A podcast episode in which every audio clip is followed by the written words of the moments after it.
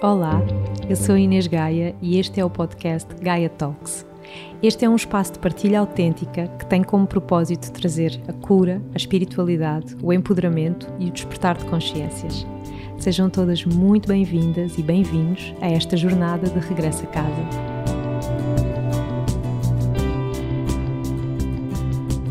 Olá a todos, sejam bem-vindos a mais um Gaia Talks.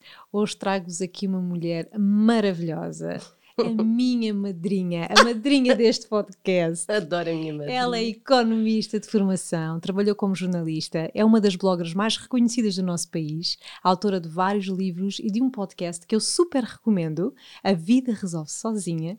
E hum, é uma mulher real, é uma mulher hum, genuína, autêntica. É a Catarina Beato.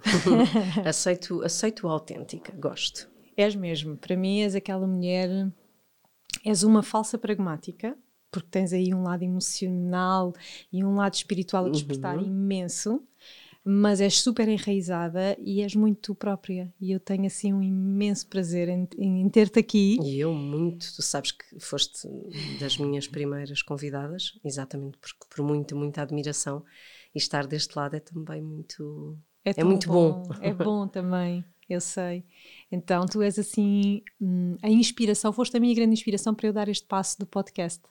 E foi exatamente aí nessa cadeirinha, quando, quando terminámos de, de gravar, que eu te fiz todas as perguntas e disse: hum, e agora? E eu disse então... que tinhas espaço, porque o teu, o teu mundo é um mundo que. Hum, tu és uma visionária, estava estávamos aqui e o meu filho no caminho para cá estava a brincar comigo porque nós começámos a construir a casa antes de tudo isto e, e ter vivido a, estes tempos uh, fechados numa casa aberta foi muito bom. Ele estava a brincar comigo a dizer que eu tinha sido visionária, mas tu és uma visionária. Engraçado que eu no outro dia estava a, a ler o teu livro e a pensar: caramba, isto parece que foi escrito para lermos agora agora nestes tempos conturbados, de, de, procura de propósito, de, em que parece que o universo, de facto, mesmo em termos físicos, está aqui a pedir, a pedir algum, alguma atenção. E depois pensava, não, mas isto foi escrito antes. é engraçado, acho que sim, és uma mulher muito visionária e tens um dom que muita gente persegue, mas pouca gente alcança. Eu, incluída, faço parte dos que não alcançam, que é o da abundância. e tu tens esse dom da comunicação. Ah, mesmo, sou atenta. Uma, és uma comunicadora, é sério. Catarina, gosto mesmo de ti. Olha, eu tenho aqui montes de perguntas para te fazer. Força um, montes de curiosidades. Estou assim também, já esta manhã estava assim na gravação que fiz, com uma curiosidade de criança. Hoje estou aqui com a minha criança muito ativa e quero saber Conta. mais de ti. Então, como é que começa? Porque tu também és uma visionária, tu também és uma empreendedora, és uma mulher que de propósitos. Sim. Como é que começa este este teu propósito de comunicar, de trazer uma mensagem ao mundo? Olha, eu acho que sempre fui uma comunicadora, ou seja, é uma coisa que nasceu comigo.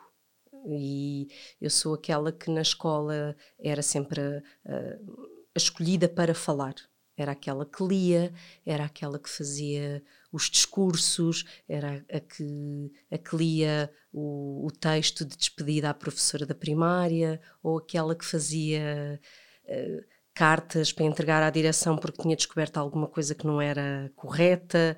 E eu acho que isso trago da minha mãe, não tenho dúvida. A minha mãe é uma mulher uh, politicamente muito ativa e com uma dualidade muito, muito dura para mim, porque a minha mãe era assim fora de casa, mas dentro de casa tinha outro, era outra mulher, mas a mulher fora de casa, a mulher que eu, com quem eu ia ter a meio do dia à escola, era uma mulher, era uma comunicadora, fui diretora da escola muito, muito tempo e, e eu herdei isso dela e percebi desde muito cedo que essa era a minha forma de chegar aos outros. Se há a menina que tem os olhos azuis e que sabe que vai ser olhada porque tem os olhos azuis, há uh, o menino que é o melhor aluno da turma, uh, eu não era a melhor aluna da turma. Falo muitas vezes disto porque eu queria ser, mas eu tinha sempre o Telmo à minha frente. eu vi esse. é porque eu, eu, gosto muito e já verbalizei, consegui mais tarde verbalizar isso ao, ao próprio Telmo. e, e eu percebi que aquilo em que eu me destacava passava pela comunicação e, e agarrei-me a isso. Uhum. Tu foste jornalista antes de, antes de, ser, de teres o teu projeto como, como blogger? As coisas nascem, nessa altura até nascem ao mesmo tempo. Portanto, o, o blog nasce numa fase difícil. Eu tinha tido o Gonçalo e era miúda, portanto tinha 24 anos, vivia com a morte do meu pai ali muito presente, não é? Isso foi uma coisa muito, um bocadinho ao mesmo tempo, não é? Foi tudo ao mesmo tempo. Eu fiquei grávida três dias depois de ter perdido o, o, o Gonçalo, uh, de ter perdido o meu pai, uhum. fiquei grávida do Gonçalo. Um, na altura eu sabia que não tinha sido por acaso, uh, porque o pai do Gonçalo é filho do melhor amigo do meu pai, e como eu costumo brincar, o apoio que ele me deu foi tanto que fiquei grávida. Uhum. e ainda hoje somos uh, grandes amigos, melhores amigos. E, e quando eu fiquei grávida do Gonçalo, aquilo foi um grande abanão. Portanto, aquela ideia de que, ai, que bonito, és mãe, aquilo foi horrível. Foi. Tinhas, tu tinhas que idade? 24. Foi castrador, foi claustrofóbico. Uh, eu olhava, eu lembro de olhar para o Gonçalo e a primeira sensação que tive foi o que é que eu vou fazer à minha vida uh, amando tanto alguém tão pequenino e, e, tudo aquilo foi muito claustrofóbico. E em termos profissionais, uh, foi aquela dualidade entre eu quero trabalhar, mas eu já não quero estar ausente, foram muitas coisas ao mesmo tempo.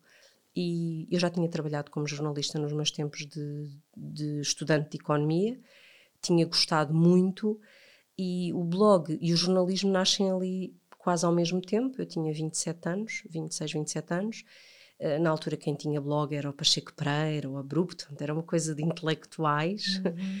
E eu achava que era assim uma forma de, de ter um diário, mas por outro lado ser lido, entende? É assim aquela dualidade do quereres que leiam os teus pensamentos mais íntimos ou deixar recados. Uhum. E, e, o blog nasce nessa altura, portanto há 15 anos.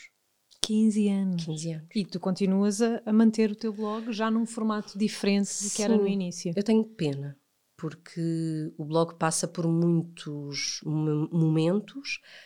O blog tem uma primeira, uma primeira mutação muito forte no momento em que o Gonçalo começa a ler. Portanto, aí, quando o blog tinha aí uns 3, 4 anos de idade, há expressões e, e palavras que eu abandono. Imagina, eu escrevia muitas coisas quase de literatura erótica. Uhum. Era assim uma coisa muito apaixonada, muito sofrida e de repente começas a ter alguma dificuldade em escrever algumas palavras, se puseres a hipótese que o teu filho as vai ler. Uhum. Depois sofre um segundo baque muito forte quando eu fiquei grávida do Afonso, porque como eu e o pai do Afonso não tivemos uma separação uh, fácil. fácil no início, eu não queria que ele soubesse de mim através do blog. Então deixo de escrever nessa altura.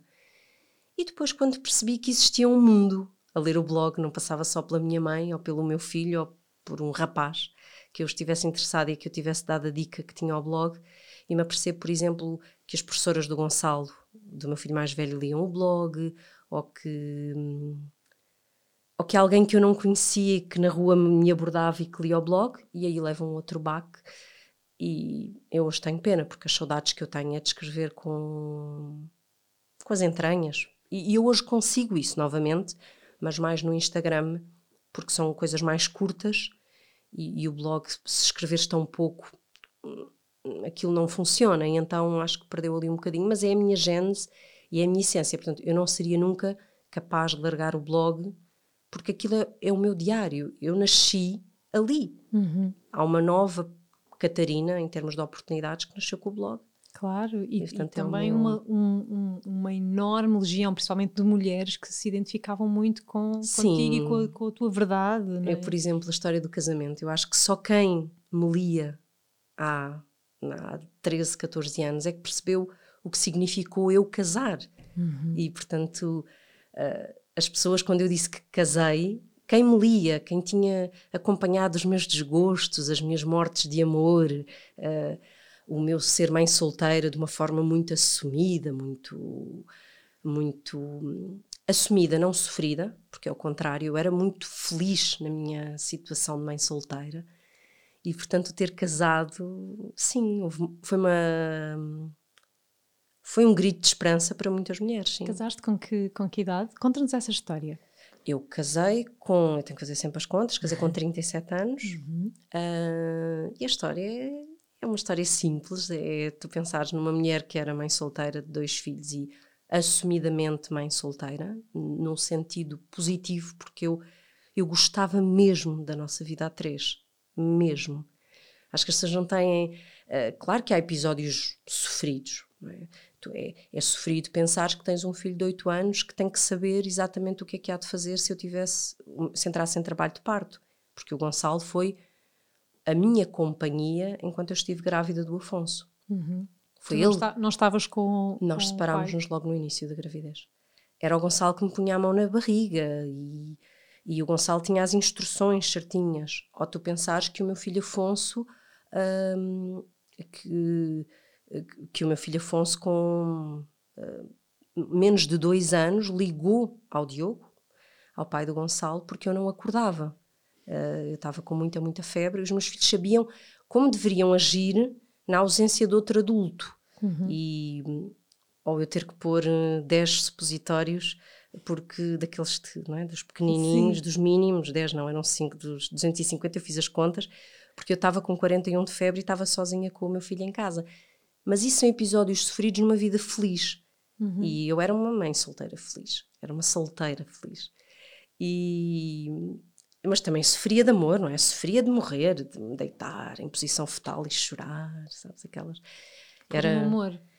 Eu era muito adolescente na uhum. forma como vivia o amor. Uh, portanto, sofria muito, mas depois no dia a seguir já estava interessada noutra coisa qualquer, tá?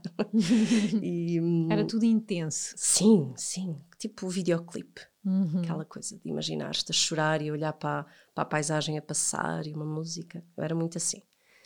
E hum, e nessa forma de viver as minhas relações, estava numa fase, imagina, acordei a chorar de um amor qualquer e passado um, uma hora já estava cá fora a divertir-me e a almoçar com os meus amigos. E, e nesse dia recebi uma mensagem uh, e olhei e vi que era um rapaz muito, muito giro. E eu cá não sou imune a essas coisas, não, não, não acho. Começámos a falar e, e eu estava num momento de de que para além da minha verdade eu expressava a verdade aos outros. Era tipo aquele filme, sabes, em que tu só dizes a uhum, verdade. Uhum. E eu conheci o Pedro e, e eu, não, eu, não, consigo explicar muito bem, porque eu e o Pedro fomos sempre. Como é que eu tenho. Eu até me custa, porque é, é, o Pedro é a primeira relação que eu vivi numa base de crescida. Uhum mas também de uma verdade que eu nunca tinha tido. Imagina, eu quando conheci o Pedro e, e, e, demos o primeiro beijo, eu nunca mais troquei mensagens com ninguém. Eu era essa que deixava os meus rastilhos, uhum. que, que mantinha algumas portas abertas porque aquela podia não correr bem e que, tipo, que tipo de relações é que tu atraías antes de encontrares o Pedro? Ah, não tenho uma não, não tenho um, padrão. Não, não, não, não, não. Eu não tenho um padrão. Eu peço desculpa, isto está a ser filmado.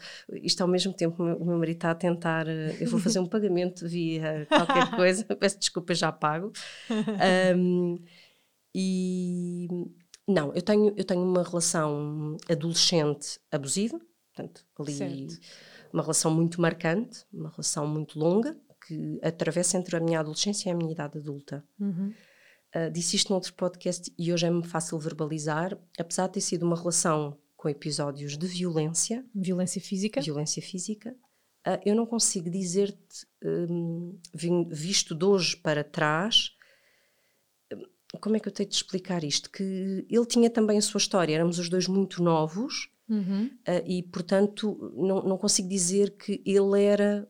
Ele ele, a relação foi teve episódios de, de violência. de violência eu não te consigo dizê-lo falar dele como um abusador uhum. porque acho que éramos os dois muito novos e havia ainda coisas muito difíceis de gerir para os dois essa relação é longa e é marcante e quando eu me liberto dessa relação uh, eu estava pronta para perceber que aquilo não eram os parâmetros com que eu queria viver uma relação uhum. e portanto torno-me bastante bastante áspera uh, deixa de entregar a intimidade. Certo. Ok, eu era incapaz. Precisaste de te proteger. Sim, e o proteger era, imagina, havia, eu achei é que esse lado da intimidade não era bonito. Se calhar também pela relação dos meus pais, por muito mais coisas. Eu não consigo dizer que isto tenha sido só por um, por um lugar, mas eu, por exemplo, se fosse de fim de semana com os amigos. uma relação, não, uhum. com os amigos não, numa relação, uhum. eu não ia à casa de banho, não, é? não fazia o meu cocó. Entendes? Ok. Isso era uma intimidade que eu não conseguia viver. Ou, por certo. exemplo, eu não dormia ao lado de ninguém. Uhum. Não dormia. E acho que o dormir, ou- e, para mim, as relações ficavam ali num. eram vividas com intensidade eh, física, com intensidade. Lá está, de teledisco. E nos telediscos depois tu não vês ninguém a fazer eh, as suas necessidades e a puxar o autocolismo. Portanto, era só na onda do teledisco, em que os momentos são assim bonitos, intensos, mas não, Mas não passam da daquela intimidade- não passava daí. E, e não, não tive. Eu tive pessoas espetaculares na minha vida. Espetaculares. Uhum. Uh, vivi amores muito bonitos, outros, outros menos intensos ou menos interessantes, mas eu conheci pessoas mesmo muito bonitas ao longo da minha vida. Não, não era por falta de, de amor, mas eu não me deixava ir para além daquela. Daquela certa superficialidade. Sim, Uhum. sim. Uhum. Mas já Sim. lá vamos ao teu amor. Uh, eu queria te perguntar aqui que, que, que momentos da tua vida, uh, ou seja, que dores é que tu conseguiste transformar em dons na tua vida? Quais os momentos mais marcantes para ti? Aqueles que te transformaram, sabes que tu sentiste uma morte e um renascimento. Assim, hum, a minha primeira morte, renascimento, eu, tenho, eu costumo dizer, não é? quando nos tempos de jornalista nós temos sempre uma, uma, uma manchete, uma notícia. Há coisas que eu nunca falei, mas falo. Minha primeira morte e renascimento foi um- uma IVG, uma, interrupção voluntária da gravidez que fiz. Ah, tinha 19 anos. Ah, foi um, um verdadeiro adormecer e acordar de uma violência atroz, mas de um enorme renascimento. E na altura ainda era crime em Portugal e, portanto, foi feito num lugar eh, com condições porque os meus pais puderam fazer, eh, puderam-no pagar, mas eu lembro-me de, de adormecer. Eu nunca tinha feito uma anestesia. Eu lembro-me de adormecer, lembro-me de começar a despertar e de ouvir uns ruídos muito intensos eh, de aspiração e de, e, e de acordar e de, sabes, entre o corpo que, que por um lado estava livre de algo que eu não queria, mas por outro lado eu- o ter que voltar a, a pegar nas peças dos teus, do teu puzzle e, e ver se elas encaixavam. Sem dúvida, essa foi a minha primeira sensação de renascimento. Uh, depois a morte do meu pai. Uh, a morte do meu pai, que foi de um, de um impacto muito forte no momento, mas de um luto muito prolongado. Uhum. Ou seja, eu não me permiti fazer luto Uhum. e apesar de ter a noção, hoje com tudo o que leio, olha, com todos os insights que tu, que tu me dás, em muitos momentos até de meditação, o momento em que me disseram, em que me verbalizaram, em que a minha mãe me verbalizou, ah, o pai, o, o teu pai morreu, sabes a sensação, eu caí, caí mesmo, não é? Fisicamente, caí e depois quando ouvi o choro da minha mãe, ah, que era mais alto do que o meu, isto tem aqui muita terapia atrás, ah, agora, para aceitar que este choro era mais alto do que a minha dor, eu levantei-me e assumi as rédeas daquele momento. Mas naquele instante em que eu caí, houve uma morte física e uma morte. E eu escrevia muito sobre isso. Eu escrevi ah, durante muitos anos, lá está no blog, que eu senti que tinha morrido e que tinha que renascer e que não estava a conseguir renascer. Portanto, aí eu tenho a noção da morte, mas não tenho bem noção de. Não, tenho. Sei quando é que o renascimento aconteceu ou foi acontecendo. Não foi tão impactante. O, o renascimento, a morte foi muito impactante. Uhum. Esses foram os momentos mar- mais marcantes da tua vida, assim, as tuas grandes mortes. Ah, sim, sim. E, e acho que, que, que o, depois vivi uma, uma outra morte com um outro renascimento não tão impactante. Falei disso há pouco tempo, escrevi isso há pouco tempo e talvez por isso consiga identificá-la. Foi a venda da casa dos meus pais. Vender a casa dos meus pais. O que é que isso simbolizou? simbolizou muita coisa, porque simbolizou, por um lado, hum, ah, o, ter que ace- aceitar que quando tu perdes a parte física, não perdes as memórias. E eu era uma acumuladora de memórias, ou era, ou era aquela pessoa que teve que fazer muita terapia para não entrar. eh, Eu, eu tinha e tenho um transtorno obsessivo compulsivo que passa pelos, pelos, eh, pelas listas e pela, pelo facto de controlares tudo o que tens e o que não tens. E, por exemplo, eu perdia uma fia e entrava em pânico, como se isso, uma fia de afiar os lápis, não é? Uma fia ou eu perdia uma colher e sabia que tinha 10 colheres e só encontrava 9, e aquilo gerava-me quase um, uma ansiedade brutal. E aquilo foi o auge disso, não é? Eu sabia que perder aquele bem, bem material não significava matar nada, não significava perder nada, mas sim abrir espaço a que tudo o resto viesse. E, e o processo até conseguir fazer a venda foi muito penoso. Eu, eu tentava explicar aquilo e ninguém percebia, não é? Uhum. Porque eu ia lá, ia à casa ou ia à Almada e sentia que ia fazer algo, ou seja, que precisava, mas que estava tipo, a matar o pai. não é? Isto, Freud, Freud, em termos de Freud, fará mais sentido, mas nessa altura, sim, foi um renascimento que foi o mais recente. Uhum. E depois acho que todos os partos são pequenos renascimentos, mas esse é mais. Claro. Foram mais físicos. Uhum. Não... Que interessante, Catarina. Estás a trazer aqui temas. Sim, tu que és, de, eu, tu que és de, desta área não é fácil, Sim. não é? Porque... E, e, o que eu mais gosto, na realidade, nestas conversas é exatamente isto: é trazer estas experiências humanas, não é? Que, que, que, que criam muita identificação e, e e temos muitas mulheres também entre o nosso público que, que, segue os nossos conteúdos e eu sinto que é importante trazermos aqui estas, estes teus temas da tua história que são tão transversais. Tu falaste há pouco um, dessa questão do, do aborto, da interrupção da gravidez, eu passei uhum. também por uma experiência assim, já falei aqui também num podcast Sim. que gravei hoje, curiosamente. Então é um tema que eu já percebi que está aqui presente no dia de hoje. Um, na, para mim, essa experiência, eu vivi essa interrupção voluntária em casa, né? Um, teve um acompanhamento médico, mas foi vivida em casa. E, e, e, para mim, eu que trago muito para esta, para esta minha vida o tema da culpa, foi um mergulho brutal na culpa. Na culpa. E eu queria te perguntar como é que foi essa experiência para ti, né? que eu sei que muitas mulheres que nos estão a ouvir passaram pelo mesmo.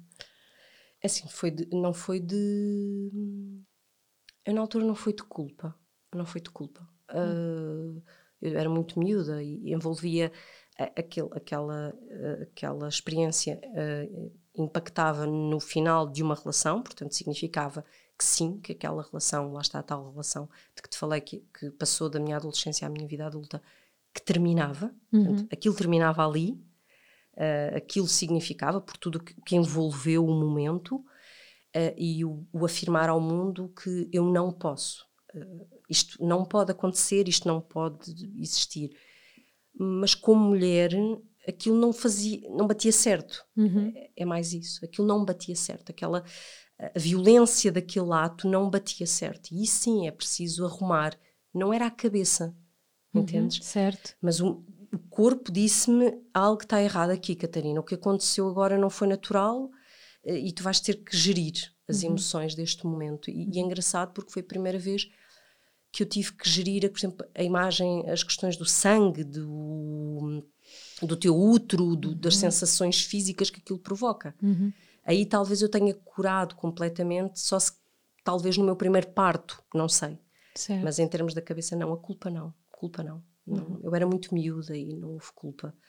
Mas houve outras coisas. Claro, claro para cada uma é um, é um processo, é um caminho. Em relação à tua perturbação um, obsessiva-compulsiva, um, tu ainda convives com ela? Tens momentos na tua vida de maior ansiedade em que, em que, em que ela se expressa mais? Neste momento, de forma muito honesta, hum, é, é, muito raro. Uh, mas eu, lá está, há bocado estava a brincar contigo sobre a história da minha mãe, mas eu gastei aqui um dinheirão e muitas horas em terapia. Uhum. E hoje posso afirmar assim de uma forma muito tranquila que. Desculpem. Isto é. Já uh, posso afirmar de uma forma muito tranquila que é muito raro. Muito raro. Ainda hoje eu estava a olhar para. Já estava a olhar para, para a minha casa nova, em que o jardim está o caos caos é? de coisas por fazer e pensar a Catarina há um ano não seria capaz de viver com isto. Com, este, com, com a desarrumação, com, com a desarrumação, uhum. com o caos, com o não controlar o, o, que é que está exatamente ali, o que é que está exatamente naquele sítio. Uhum. E mesmo a mudança, quer dizer, a, o ter feito a mudança nesta altura, a mudança de, de casa, o empacotar coisas, eu tive oito meses com as minhas coisas todas numa garagem. Uhum. Isso não seria possível para a Catarina, que estava com essa parte muito ativa. Uhum. Mas a terapia foi. Eu, eu, fiz dois momentos de terapia muito marcantes. Um que começou quando eu tinha 17 anos e que só termina com a morte do meu pai, com um psicanalista freudiano. Foi muito poderoso, muito, muito poderoso, e eu acho que sem isso, se calhar, não tinha passado por muitas das coisas que passei e, e não teria enfrentado a morte do meu pai com as ferramentas que enfrentei, mas deixou muitas feridas abertas, não é? Nós acho que escavámos imenso, mas deixou muitas coisas abertas que permitiram que nessa altura, eh, depois do nascimento do, do Gonçalo, surgissem novas, eh, eh, ou seja, as crostas para tapar essas feridas que tinham ficado abertas foram posicionadas em lugares um, bocado, um bocadinho estranhos que vieram a, tra a trazer-me esta questão da, da, da ansiedade, da ansiedade e, do... e, do... transtorno obsessivo compulsivo. Uhum. Porque o transtorno obsessivo compulsivo aparece ali em força uh, depois do Gonçalo nascer. Uhum. É, muito marcado. Eu tenho o primeiro episódio muito marcado, já com. Mas com, criavas muitos rituais? Era. Era germofobia, uhum. muito vincada e, e, muita, e muita questão das listas, das listagens, do controle obsessivo do, da parte material. Uhum. Não tinha algumas coisas, algumas uh, rituais, mas era mais de resolução, ou seja, imagina, se eu estou num momento germofóbico, eu resolvo limpando. Se eu estou num momento de listas, eu vou procurar obsessivamente e só descanso se encontrar este, este objeto. Isso surge com, com o nascimento do Gonçalo e eu acho que foi um... Até à Maria Luísa foi um, um piorando okay. da forma como eu fui encobrindo estas feridas que estavam abertas. É? Uhum. É? E depois do nascimento da Maria Luísa, as coisas estavam foi tão evidente que estavam fora do meu controle, não é? Porque eu uh, tenho um momento menos bom logo a seguir ao nascimento da Maria Luísa e engordo 20 quilos em 3 meses, porque uh, eu fazia, tinha alguns episódios muito marcados de compulsão alimentar. Uh, estou numa fase em que procuro obsessivamente tudo o que tu possas imaginar ao ponto de aquilo me ocupar 90% do cérebro e é nessa fase que eu decido medicar-me. Portanto, assumo que a coisa não está nada bem, uhum. portanto, que está a ocupar muito espaço no meu cérebro perante uma vida uh, que tinha tudo para que estar é. bonita, uhum. e nessa altura eu aceito ser medicada e começo um outro processo de, um outro processo de terapia, uhum. neste caso com recurso. Estavas a ser medicada para a ansiedade. Só para a que ansiedade. gerava uh, as compulsões alimentares Sim. e também Sim. o transtorno obsessivo compulsivo. Sim, e uhum. inicio uma nova fase, uma nova fase de terapia, desta, desta vez com a psicóloga de quem eu falo muito, porque de facto me marcou muito, que é a Cristiana Santos. Uh, faço, tu ajudas-me porque eu engano-me sempre, mas tu sabes que és desta área, faço um processo com recurso ao M, M, M, M, EMF. MR. MR. Sim, é, é, é uma do... bolinha que... Uh, eu não conheço esse método. Não, eu, não, pensava eu que era te... aquele do, do TAP. Também, do TAP. também tem o TAP. Uh, ok. Mas é, sim, ela vai sangar comigo. e, e e foram, os últimos dois anos foram muito importantes, porque as feridas estavam abertas, era fácil arrumá-las, não é? Só que eu precisava de largar as crostas que tinha posto em cima dessas feridas. Uhum. E, portanto, foi um processo duro, uh, mas muito eficaz. Uhum. E é nesta, nesta fase aqui do, do teu transtorno alimentar, neste Sim. distúrbio alimentar, que hum, que tu também, que o teu blog tem um grande boom e, e, e, se calhar nas redes sociais também, que as mulheres começam a assim, seguir muito o teu processo, não é? Sim, mas as pessoas gostaram mais quando eu emagreci. Esse é que foi o boom. Ah. As pessoas gostaram mais quando eu emagreci. É, foi inspirador e foi uma viagem brutal. Uh, é? Quando eu emagreci, eu estava eu depois de ter tido o Afonso depois de ter tido o Afonso, penalizei-me imenso, ou seja, eu, quando o Afonso, quando fiquei grávida do Afonso, achei que uma mulher que tem dois filhos e está solteira, dois filhos, um de cada pai, está solteira, só merece é castigo, não é? Sua doida. Sua doida Ivana que não sabes manter relações e erras sempre. Então, uh, castrei-me. Hum, portanto, tu és um, não mereces o prazer, não mereces a parte física. E, portanto, eu separo-me no início da gravidez e estive em absoluta e completa secura. Uhum. Eu lembro-me aqui muito, muito, muito da, uh, da, da mãe guru, que eu agora não consigo o nome. Da Maria, da Maria. Da Maria, porque a Maria fala disto, ainda está nesse processo. Eu já lhe expliquei que uhum. um dia isso vai acabar e vai. Uhum. Mas a minha penalização era a secura. Portanto, e estamos a falar de uma secura. Uh, uma secura emocional, uma física. física. Eu não teria uhum. mais nenhum homem, eu nunca mais teria relações sexuais, eu nunca mais sequer me tocaria. Ok? Ok, então tu também te autocastravas. Então sim, tu, sim. Tu própria também não, não te davas só, prazer. Não, só que eu só tomo consciência disto quando o Afonso tem um aninho e. Uh, um aninho e tal, assim? Um aninho e tal. E eu de repente dou por mim a virar a cara numa cena mais. Uh, na televisão. Estou a dar um beijo na boca e eu viro a cara. Mas tomei, eu percebi que tinha virado a cara e pensei: que horror, espera lá. Hum. Há aqui qualquer coisa que isto não está calma, não é? O que é que aconteceu? E volto dessas férias, isto foi no verão, eu volto dessas férias e inicio uma dieta. Só que essa dieta foi um... Tu aí já te... foi quando engordaste aqueles... Uh... Não, eu estava gorda. Okay. Não, isso foi agora. Sim, eu estava na altura, sim. estava no meu, sim, como estou agora, portanto, no meu normal, uhum. uh, com muitas compulsões alimentares não, não reconhecidas, eu não percebia que tinha compulsões alimentares, o Afonso era pequenino, e eu estava nesta secura enorme e decidi: não, vou tratar de mim, vou fazer uma dieta. E de facto, aquela dieta acordou-me.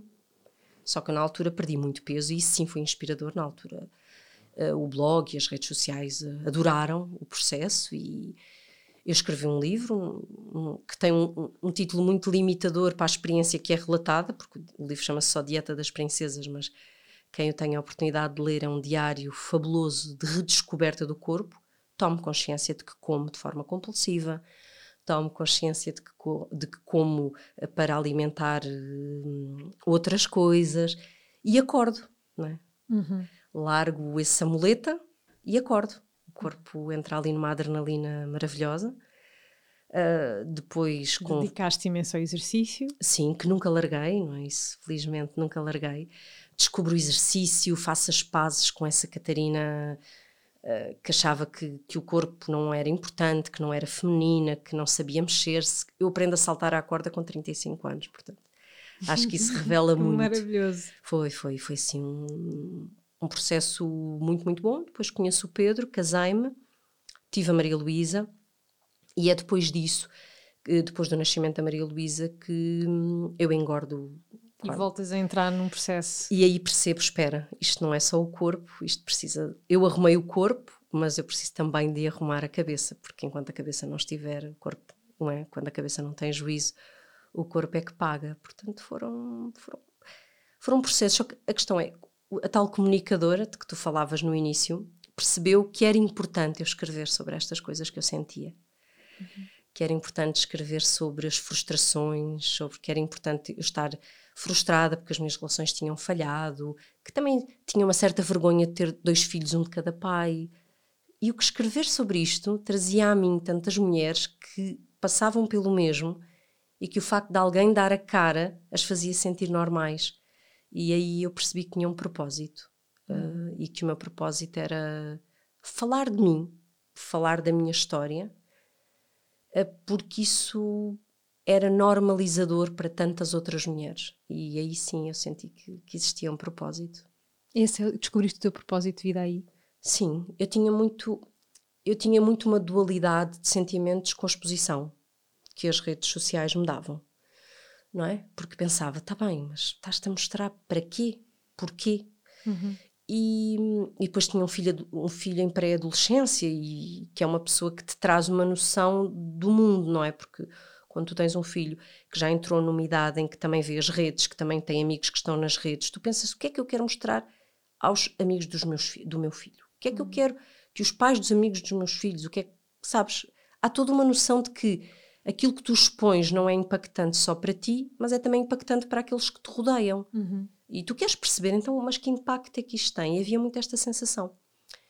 E, e quando, quando conheço o Pedro e quando me casei, de repente fui percebendo, fui percebendo, e depois houve ali alguns textos que, que me começaram a trazer cada vez mais pessoas, e ali alguns entre o, o, o meu casamento e o nascimento da Maria Luísa, eu percebo que a minha escrita tem um propósito, que é confirmado quando o meu filho Gonçalo, que de facto é um barômetro da minha vida, eu acho que quem tem filhos adolescentes percebe, que me diz, por exemplo, mãe, uma amiga minha leu o teu texto sobre a pílula e pediu-me para te dizer obrigada por ter escrito este texto. Ou, porque é um texto em que eu falava sobre a questão de, não tirando todo o mérito à liberdade uh, sexual que a pílula deu num determinado momento da história, como isso agora era uma prisão, porque uhum. punha-se essa responsabilidade completamente em cima da mulher.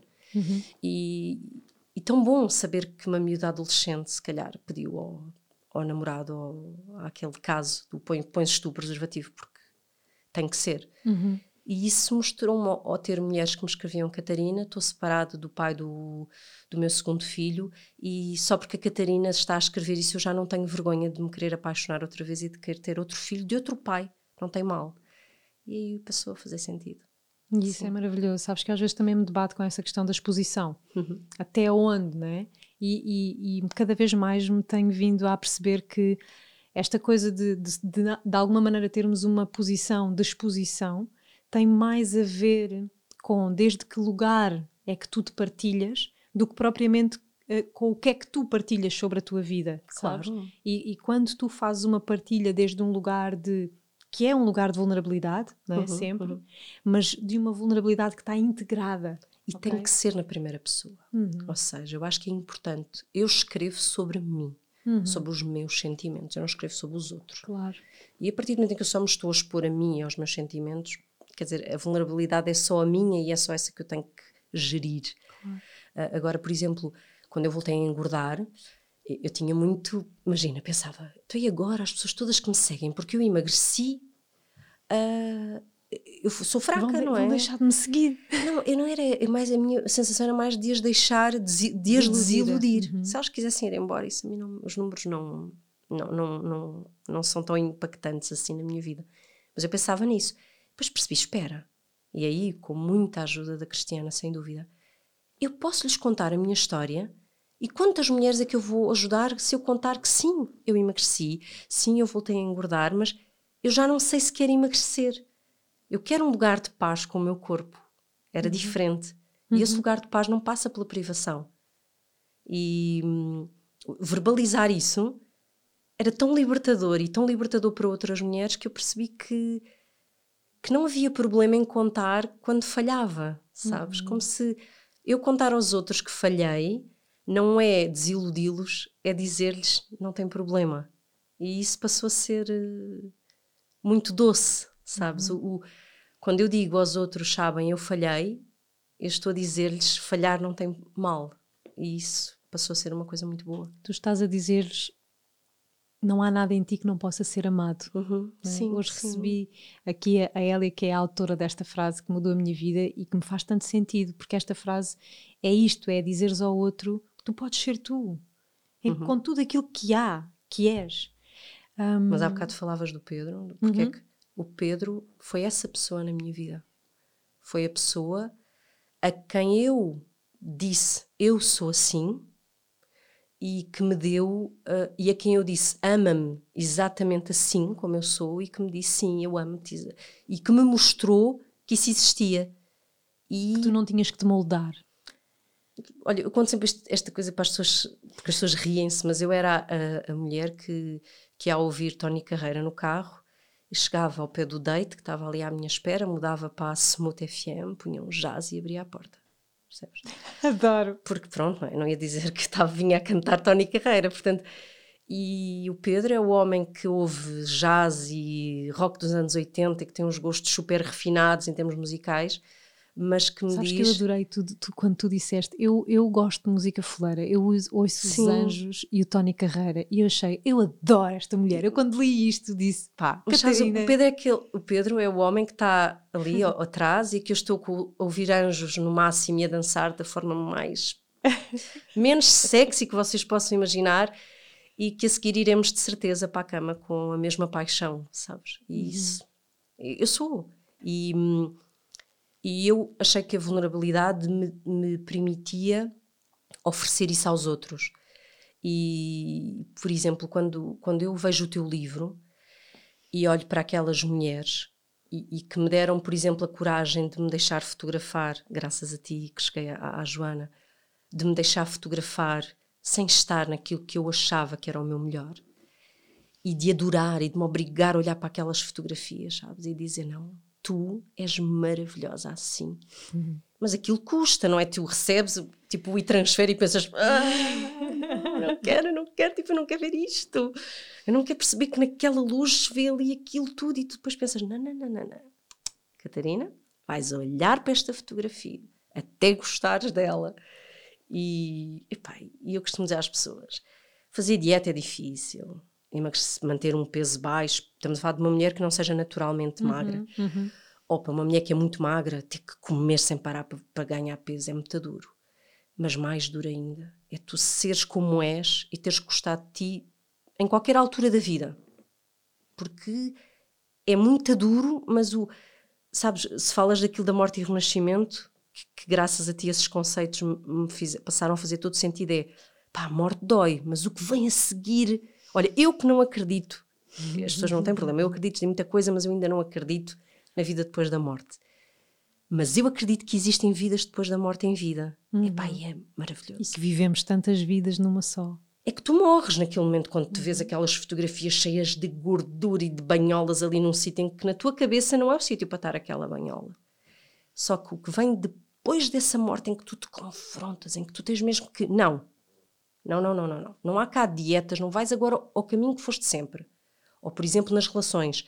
Não, não, não, não, não vais novamente fechar a porta porque há que cheirar cocó. Não, não. Uhum. Tu vais fazer o teu cocó e a seguir vais dizer ao teu marido que o amas.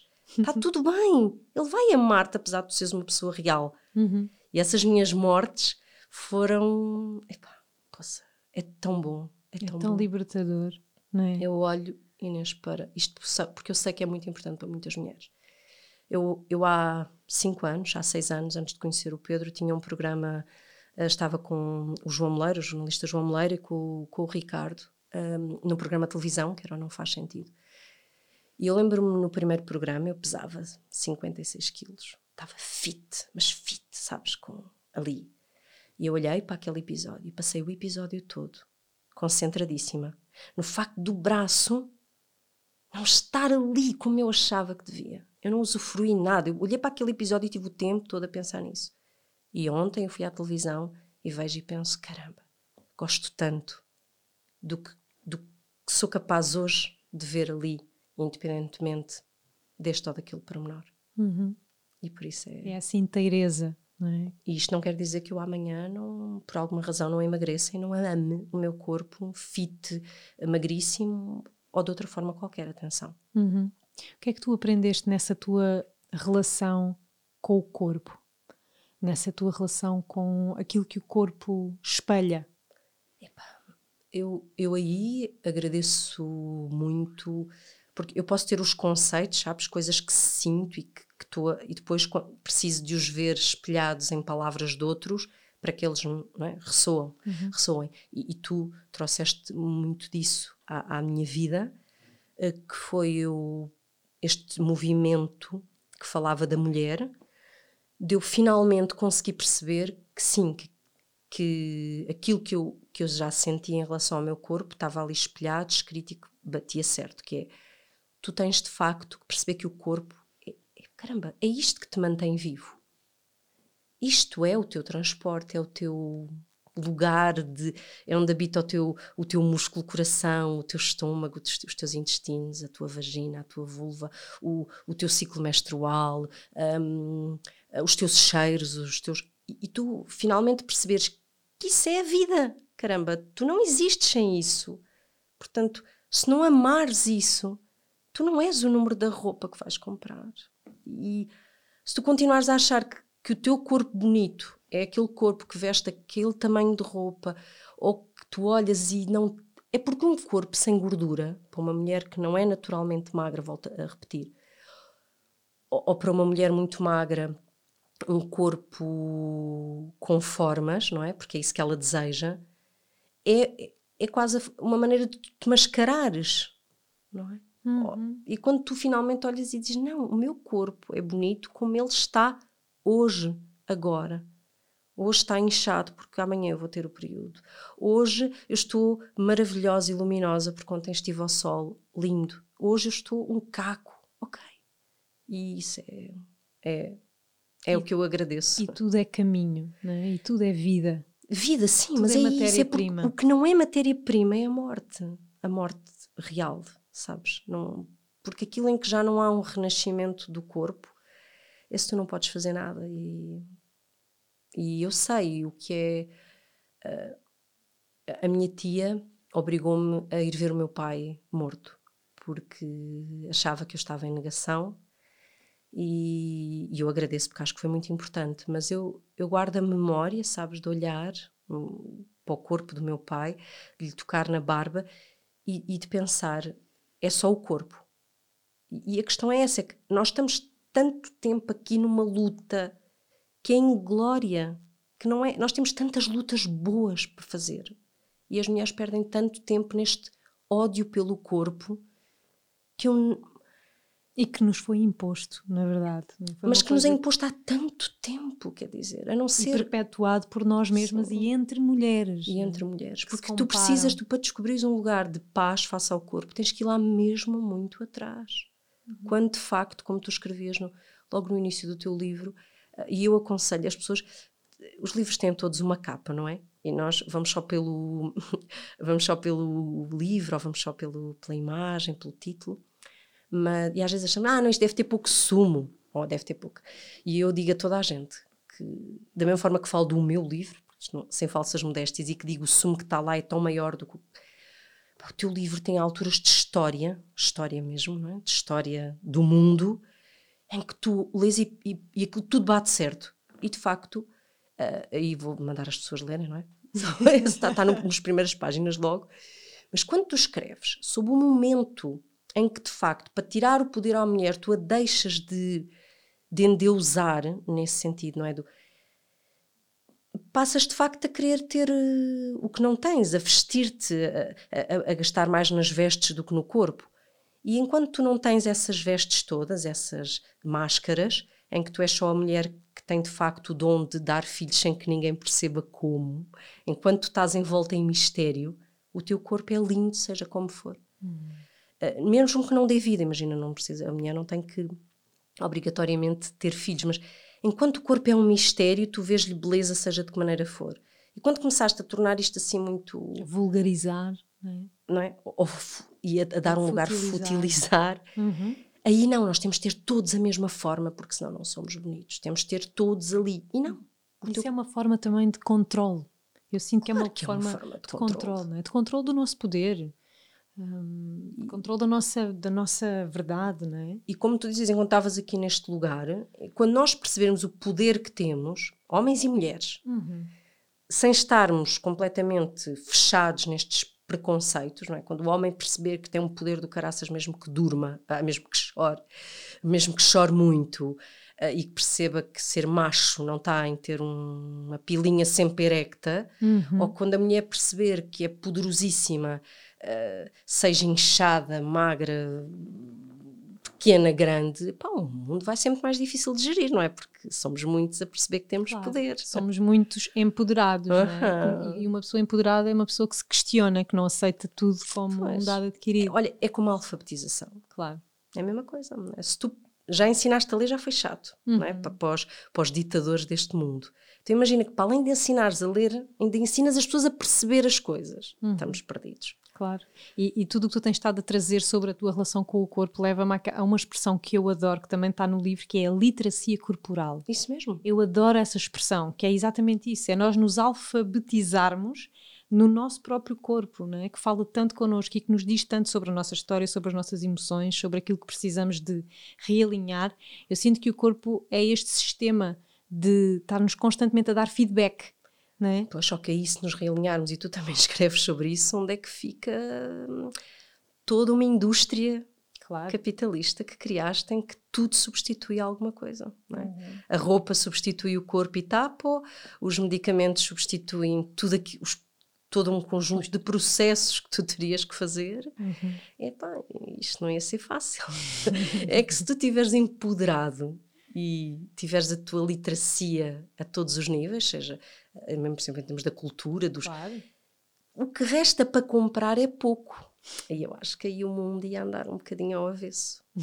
Mas, eu sim. acho que ele já está a começar a entrar nesse, nesse avesso, não é? Acho que aos poucos. Eu também acredito, tenho um bocadinho de medo e eu estava a conversar exatamente com o meu filho adolescente, que felizmente hoje já temos conversas interessantíssimas também sobre a vida e sobre estas, que é eu só não quero que nós cedamos ao discurso do ódio uhum. e dos outros fundamentalismos. Isso eu tenho medo. Uhum. Tenho muito medo que, que, em vez de um lugar de paz,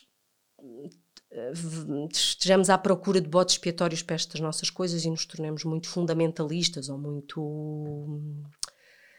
Uh, os ódios. Certo. Isto era a propósito da morte de, de, daquele negro nos Estados Unidos. Uhum. E eu dizia, Gonçalo, nós temos que encontrar a solução que não pode passar por odiar o polícia, não é? Porque senão o nosso discurso é igualzinho ao deles. Uhum. Este é o meu medo. É que eu não quero que o mundo passe de, da total ignorância a uma suposta sabedoria com ódio. É uma supremacia. Supremacia, é uhum. é isso mesmo. Uhum. É isso. Sim. E, e, e, também faço muitas vezes essa, essa, reflexão neste mundo onde eu mais circulo da espiritualidade e muitas vezes me questiono sobre isto, né? da supremacia espiritual, às vezes de ah, não, eu porque eu já e vocês aí ainda não. Sim, é uma sim. pergunta que eu também me. me quer dizer, tu já chegaste a uma vezes. dimensão seguinte e, e, olha, eu não, e, e isso não quer dizer que a pessoa que não chegou a essa dimensão não tenha, não seja válida para, para muitos inputs. E isso eu, eu não quero que isso aconteça no mundo. Claro. Quando tu falavas, não é? Porque bom era que todos conseguíssemos ao mesmo tempo chegar a um outro lugar. Uhum. Mas os que não chegaram, não, não vamos odiá-los, vamos. Claro, vamos impulsioná-los através do próprio exemplo. Eu acho que a, a, melhor mudança é a mudança através da mudança do nosso próprio mundo interno. Ah, como sim. isso vai. Uh, não é? Trazer os que estão à nossa volta. Exato, e, e, servindo de luz para aqueles que estão à nossa volta e que, hum, Deixa-me ouvir isto. Exato, que é, é um bocadinho o, o, o, teu propósito, ou o meu propósito, de trazermos as nossas histórias e os nossos exemplos e há outras pessoas do outro lado que, é lá, fez luz aqui deste lado. Não, e o ler, lá está, a literacia é fundamental, mas nós, quando, quando lemos outras coisas, quando uhum. nos permitimos a ler coisas que se calhar não leríamos, uhum. ouvir, por exemplo, eu sou o cúmulo do racional, eu nunca, eu nunca iria ouvir ou ler algumas coisas, por exemplo, que tu me trazes. E quando as li, não, aquilo não é uma contradição, o contrário, tudo joga, uhum. tudo vai, sabe? E isto não há uma verdade única, mas essa inclusão de todas as verdades ou de todos os deuses de... é o que nos faz evoluir. Claro, claro, claro. Sim, sem dúvida. Uhum. Olha, olha, na amamentação, que é um tema que é um, um dos meus propósitos, engraçado como a minha evolução como mulher mostra isso, que é eu passo da pessoa que não se interessa à pessoa que é fundamentalista pura, há alguém que percebe não, o lugar certo está no eu aceito como eu penso e defendo e eu aceito a outra que pensa exatamente o contrário de mim.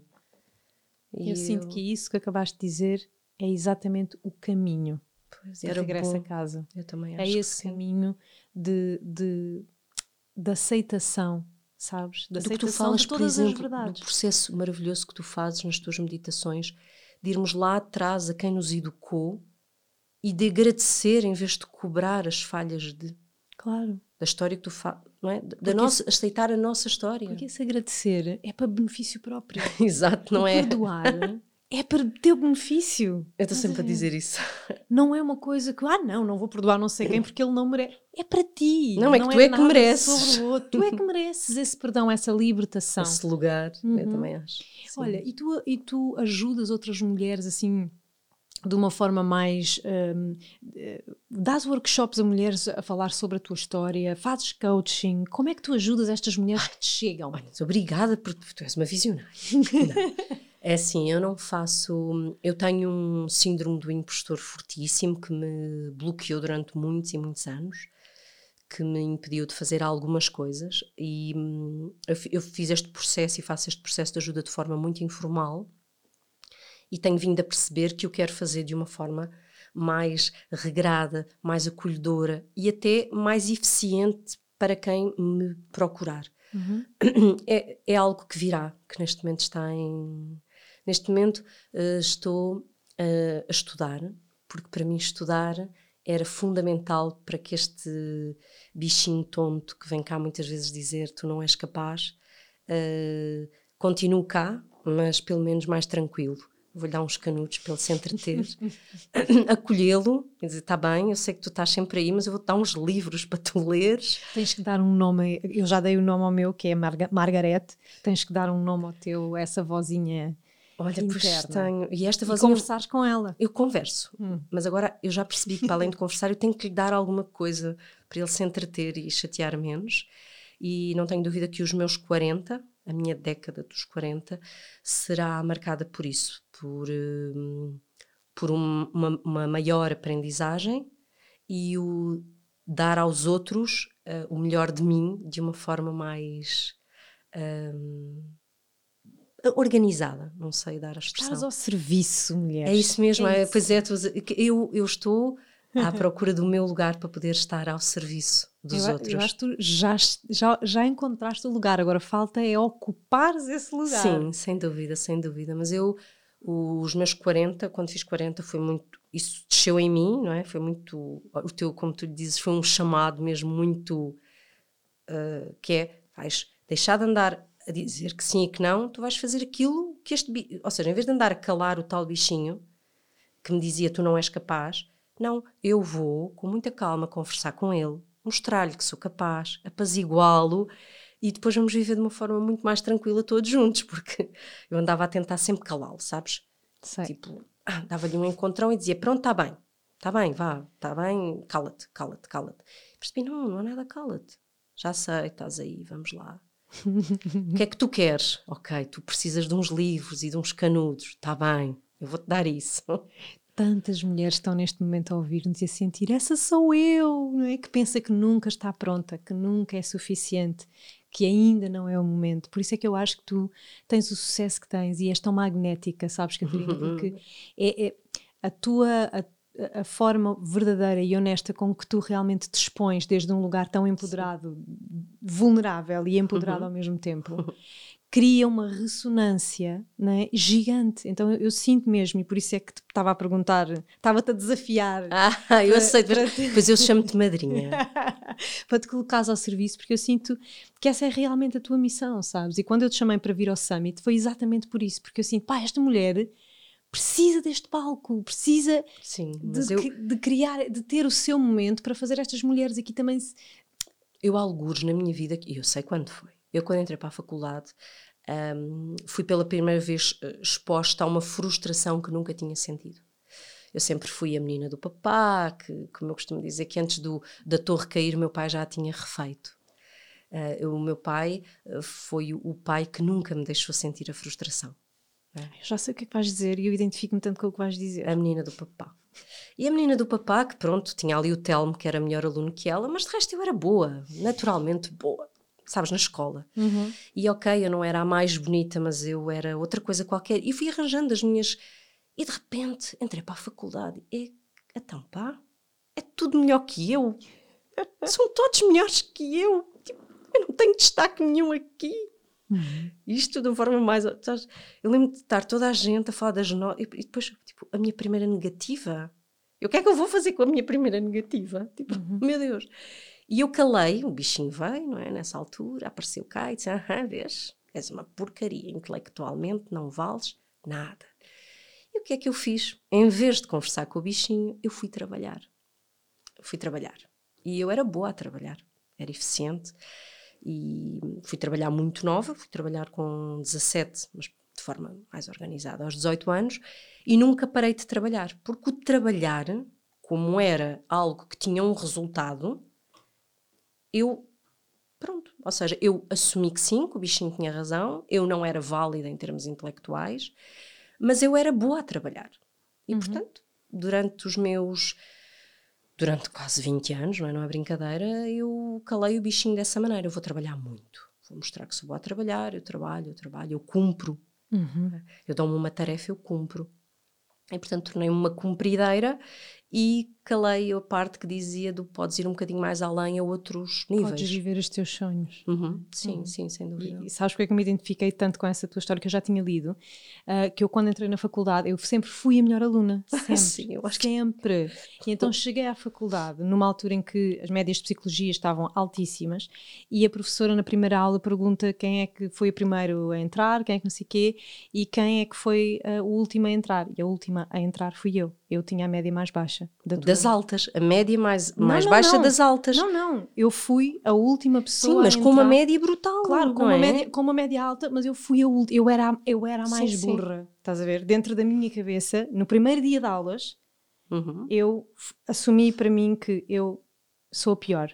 Sim. E foi a primeira vez que eu era a, aspas, a pior. Então, o, o, os meus anos de faculdade foram vividos desta forma. Eu não sou suficiente, eu não sou suficiente. E, entretanto. Eu acho que o ensino perpetua um bocadinho isso e é preciso mudá-lo. Uhum. Mas eu costumo dizer, quando os miúdos, os meus filhos, me trazem as notas, eu não quero saber se eles são os melhores. Uhum. De claro, todo, claro. e até agradeço que não sejam, uhum. porque eu prefiro muito mais que, meu, que os meus filhos lidem com uma negativa, com uma nota menos boa naquela fase em que ainda há tanto colo, uhum. do que quando tu já estás a, a, caminhar para a tua vida adulta, para aquilo que supostamente queres ser quando fores grande, e de repente, quando tu já descobriste o que é que queres ser quando fores grande, a vida diz-te: epá, mas olha que tu nem és assim nada de especial nisso. Claro, claro, mas isto só para chegarmos àquele ponto de como é que às vezes um, um acontecimento nos molda e, que, e, e nos faz ficar ali ah, presos ah, sim, a uma sim. crença que se vai desenrolando. É que eu te estudo, são 20 anos, claro, não é? Claro. Eu, e eu, esses 20 anos são marcados pela minha decisão. Eu estou neste momento a estudar com uma turma, a tirar o meu mestrado. Estás a tirar mestrado em quê? Em comunicação. Uhum. Era o que fazia sentido. e, e, entrei para o mestrado. As pessoas perguntaram, porque eu, tinha, eu, como falo disso, as pessoas sabiam que eu não tinha terminado o curso por duas cadeiras. Eh, eu entrei ao abrigo de um artigo que pesquisei muito, não é? entrei ao abrigo de um artigo porque tenho unidades curriculares suficientes, tenho um currículo, tenho entrevistas, portanto foi feito todo esse processo. Eu descobri que isso existia e disse então é por aqui que vamos. Uh, graças até ao, ao, É engraçado, eu fui ter com o atual coordenador da minha licenciatura de Economia no ISEG, expus-lhe a minha situação, disse professor, uh, isto é uma coisa que eu tenho que. Não usei a expressão curar, que eu acho que aquele homem não iria entendê-la, apesar de ser um homem brilhante, mas disse professor, eu tenho que resolver isto na minha vida, um, eu não posso, uh, antes dos meus filhos acabarem os cursos deles, eu tenho que explicar o que é que aconteceu à minha vida, uhum. à minha vida académica. E ele dizia: Tá bem, mas explique-me lá uma coisa. Quer acabar economia porque quer ser economista ou porque precisa da questão académica? Eu disse: oh, professor, porque precisa da questão académica, não é? Porque agora, economia, sei lá, para que é que eu vou precisar agora de, destas duas cadeiras de econometria? Então, olha, porquê é que não procura o mestrado que mais gostava de tirar e entra ao abrigo deste artigo? Disse, oh, professor, obrigada. É isso.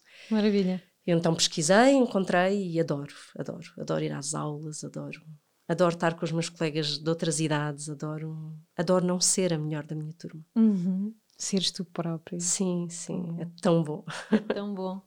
Olha, e que sonho é que tu queres realizar em breve? Já o respondeste por mim? Foi? Quero ah, encontrar okay. o meu lugar. Ok. Quero viver serenamente durante muitos anos, podem ser para aí 20, outra vez, a ser aquilo que eu quero ser quando for eh, grande agora. Sim, quero encontrar o meu lugar em que em que o trabalho faz sentido, em que isto pode ser organizado de uma forma que eu me sinta útil, resolvida, feliz com o que estou a fazer em termos de trabalho. Uhum, Sim. E não duvido nada que isso Esse é o meu vai sonho acontecer agora. exatamente dessa forma. Catarina, gratidão é só o que eu sinto, sabes? Gratidão pela tua verdade, pela forma como tu tocas o, o meu coração e de certeza os corações destas mulheres e destes homens que nos estarão a ouvir. Não, obrigada e... pelo teu trabalho. Eu pedi-te, chamei-te primeiro e tu sabes o que eu sinto por ti. Uh, acho que és. Eu não acredito, volto a referir, não acredito em Deus, Deus no, único, no formato de um único Deus com uma com um lugar, com um nome, com uma entidade superior, mas acredito que há, que há visionários, que há pessoas que chegam cá para nos puxar para lugares melhores. E tu és uma dessas pessoas. Até para mim, portanto. e até agora ficas a saber, na minha casa nova, graças a estas coisas, que depois reparas, Eu que vivia cheia de fotografias do meu pai por todo o lado. Na minha casa nova não há, estão guardadas, claro, mas num lugar guardado. E de repente percebi que num cantinho tinha nascido o meu. O teu altar. O meu altar. Ai, que maravilha! Que Vês? forma tão boa de acabar este podcast. Exatamente. E se querem perceber, têm que ir às coisas, às nossas coisas, senão não vão perceber. Catarina, obrigada, obrigada meu amor. Foi maravilhosa esta conversa genuína muito. e verdadeira. Gratidão. E obrigada a vocês também desse lado. Para a semana voltamos para mais um bocadinho deste caminho de regresso a casa. Até já.